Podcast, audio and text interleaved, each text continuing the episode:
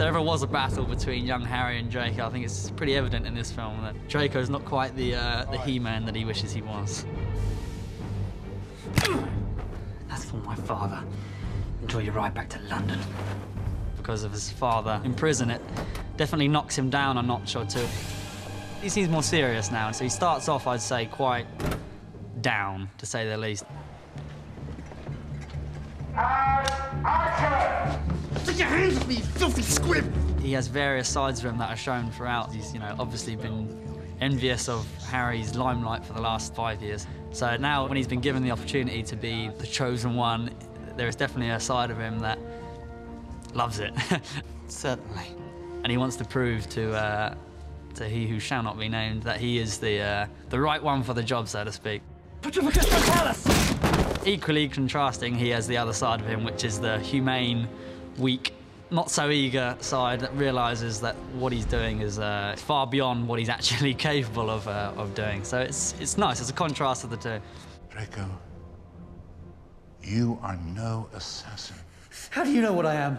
I've done things that would shock you. He kind of realizes how hard it is to actually take a human life.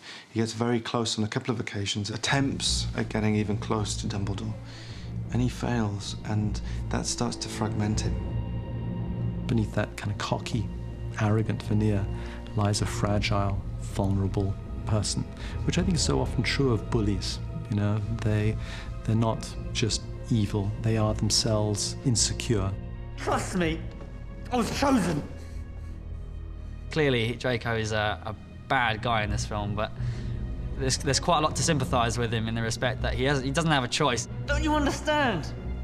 I have to do this. It's not so much like Voldemort where he's doing it for the for the sake of doing it or for his own reasons. He's been told to do it, and if he doesn't do it, he's going to get killed, which is a, a terrible position for anyone to be put in, I think. Well done, Draco. And he's not in a good spot. He's uh, well up the creek without a paddle. When it comes down to it in that final few seconds, he suddenly realizes the severity of the task he's been given and quickly, not backs out, but quickly uh, doesn't do anything. He just rather stands there and waits for something to happen. He's kind of a ghost because he can't do it. He can't pull it off. Do it. And it's a really terribly moving, tragic story, really, of this boy who isn't really bad, trying to be bad. And he can't be bad, and his whole value system is about being bad. We see that he's not quite the uh, the man he thinks he is.